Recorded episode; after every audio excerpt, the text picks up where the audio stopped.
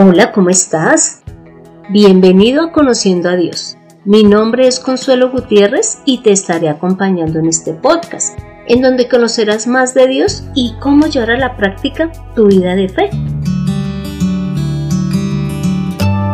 Te cuento que hoy vamos a terminar de leer el capítulo 6 de Juan. Pero antes de que leamos la última parte, te quiero comentar cuatro cosas eh, en términos generales que se hablaron en este capítulo. Y lo primero es que allí se muestra el milagro que hace Jesús cuando de cinco panes y dos peces los multiplica y se los distribuye a cinco mil hombres, sin contar eh, mujeres y niños. También, ya después de terminar de alimentarlos, Jesús eh, les envía a su casa y a los discípulos les pide que vayan a Capernaum y ellos se van por el lago. Jesús no se va inmediatamente con ellos, pues se queda despidiendo a la gente. Así que mucho más tarde, ya como en la madrugada, llega a la barca caminando sobre el agua. Y como se había levantado un viento fuerte, él además calma este viento, demostrando su poder frente a la naturaleza. También al siguiente día las personas que habían sido alimentadas por Jesús pues van y lo buscan eh, en Capernaum al encontrarlo, pues empiezan a tener esa conversación, pues ellos saludándolo y todo, y Jesús lo que les dice es que no trabajen por la comida que perece, sino por el alimento que les lleva a vida eterna. Y les empieza a mencionar y a explicar que Jesús es el alimento para nuestro espíritu, que podemos comer su carne y beber su sangre. Comer su carne, que es leer la palabra y creer en ella, y beber su sangre, que es creer en la limpieza que Jesús hace de nuestros pecados a través de su sangre. Pero también habla de cuál es la voluntad del Padre y menciona que solo Dios nos puede acercar a Jesús, nadie más.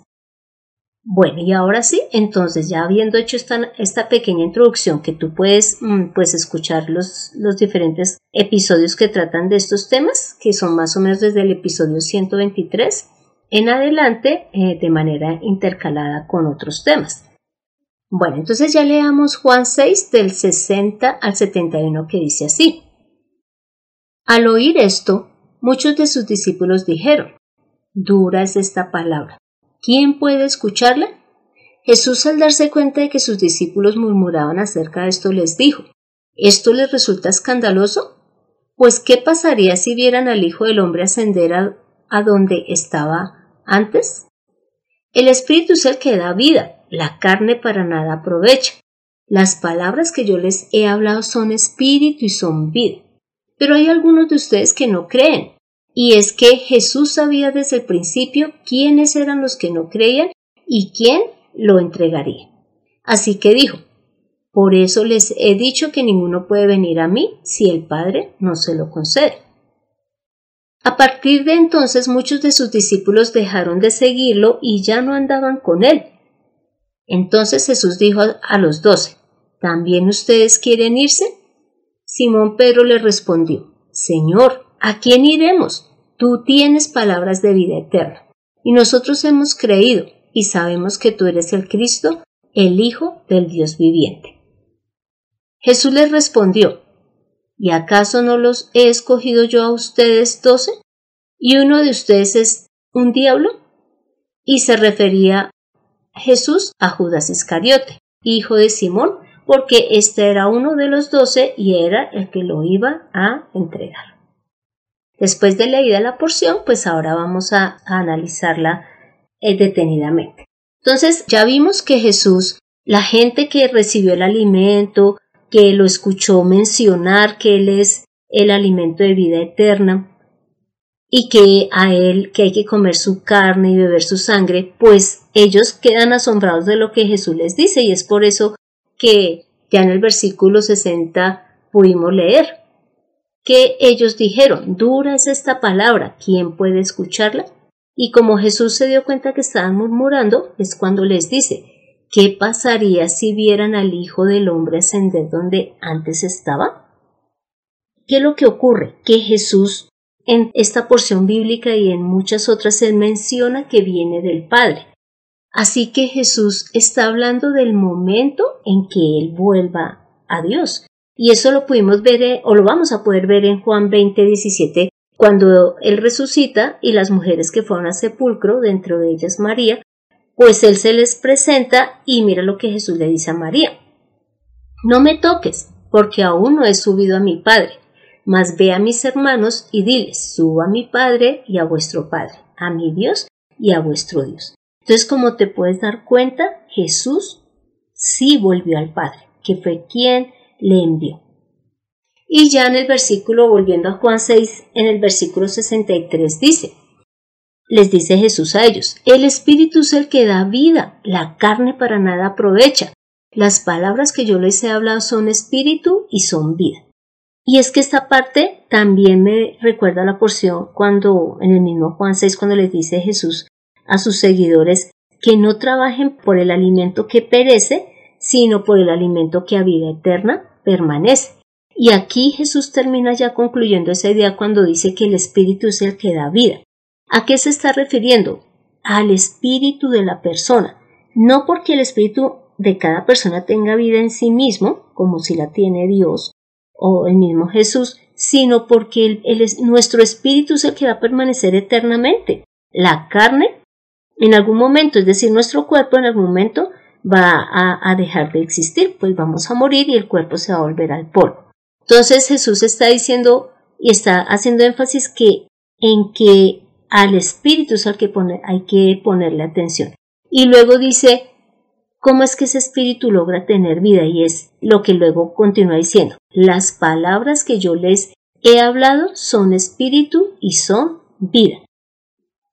Por lo tanto, lo que podemos aprender de esta porción bíblica es que para que nuestro espíritu pueda tener vida eterna debe de creer y después escuchar primero ¿no? las palabras de Jesús y creer en ellas.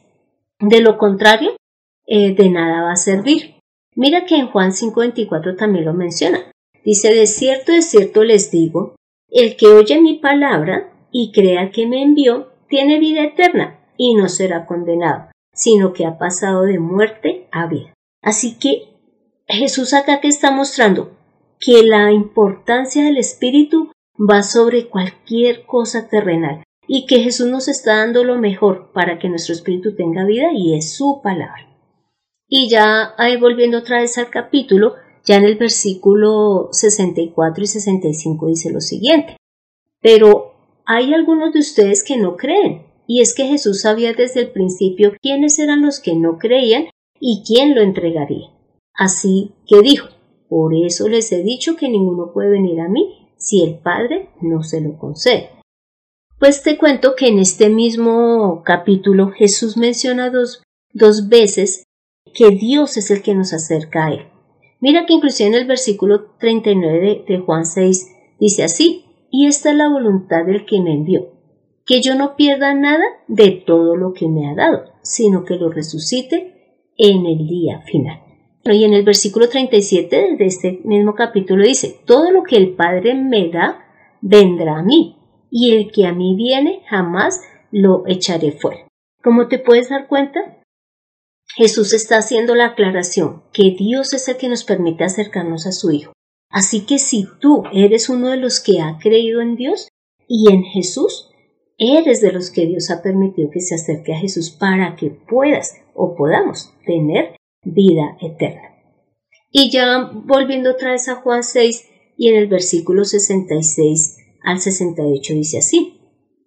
A partir de entonces muchos de sus discípulos dejaron de seguirlo y ya no andaban con él.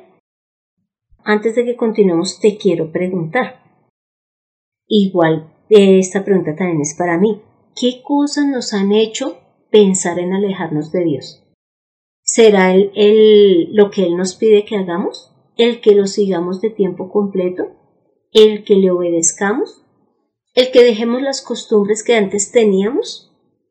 Analicemos, porque mira que estas personas dejaron de seguirlo porque Él les mostró, les enseñó que era el alimento espiritual. Y muchas veces nosotros pues no aceptamos la palabra que Dios nos dice y decidimos alejarnos. Pero la invitación del día de hoy es a que no nos dejemos llevar por esos pensamientos y esas ideas que nos alejan de Jesús, sino que más bien veamos por qué Dios las ha puesto en la palabra y sepamos que siempre Dios, todo lo que dice en su palabra es verdad y es para nuestro bien. Así que no nos alejemos de Él, como estos discípulos lo hicieron. Y ya en el versículo 67 y 68 dice, Entonces Jesús dijo a los doce, ¿también ustedes quieren irse? Simón Pedro les respondió, Señor, ¿a quién iremos? Tú tienes palabras de vida eterna. Y nosotros hemos creído y sabemos que tú eres el Cristo, el Hijo del Dios viviente. Mira qué respuesta tan acertada la de Pedro. Y es lo mismo que nosotros debemos de pensar. ¿A quién vamos a ir si no es a Jesús? Porque Él es el que tiene esas palabras que le van a dar vida a nuestro espíritu. Y mira que no solamente se trata de un tema espiritual, tu vida natural también va a mejorar, va a cambiar, porque ya no vas a tener los ojos puestos en lo que te pide el mundo, en lo que te pide en tus compañeros, los que te rodean, sino en lo que Dios te pide, que siempre te lleva a lo mejor. Y además dice, y nosotros hemos creído y sabemos que tú eres el Cristo, el Hijo del Dios viviente. Así que nosotros también debemos de tener eh, no solamente la misma respuesta ante Jesús, sino hacer lo mismo. Creamos en Él, creamos en Dios Padre, en Dios Espíritu Santo. Y también creamos que Jesús es el Cristo, es decir, el escogido y el enviado por Dios para darnos la vida. Y además que Jesús es el Hijo de Dios. ¿Por qué? Porque si tú sabes que Jesús es el Hijo de Dios, vas a creer y a obedecer sus palabras y le vas a dar el valor que Él tiene como hijo, que es el mismo valor que tiene Dios Padre. Y ya en el versículo 70 al 71 Jesús dice así, ¿Y acaso no los he escogido yo a ustedes? 12. ¿Uno de ustedes es diablo? Y se refería Jesús a Judas Iscariote, hijo de Simón, porque este era uno de los doce y era el que lo iba a entregar. Entonces, como te puedes dar cuenta, Judas Iscariote pudo ver todo lo que hizo Jesús. Él se pudo alimentar de estos panes que él multiplicó, de los peces, él lo vio caminar sobre el mar, sobre el agua, lo vio calmar el viento, escuchó cuando él dijo que era el alimento para nuestro espíritu, que comiéramos y bebiéramos de su cuerpo y de su sangre, pero Judas no quiso creer, eh, a pesar de que vio todos los milagros y escuchó todas sus palabras, no quiso creer. Y dice allí que el no creer en Jesús lo hace hijo del diablo. Y sí, es que nosotros solo tenemos dos señores, o a Jesús o al diablo. Entonces hemos de escoger a quién de los dos hemos de seguir. El diablo, o en otras comillas el mundo y las cosas que vivimos a diario, siempre nos van a mostrar que son lo mejor, pero como Jesús mismo lo dijo, la carne para nada aprovecha. ¿Por qué? Porque todo es pasajero, mientras que las palabras de Jesús y las promesas de Él son reales y nos van a llevar a la vida eterna.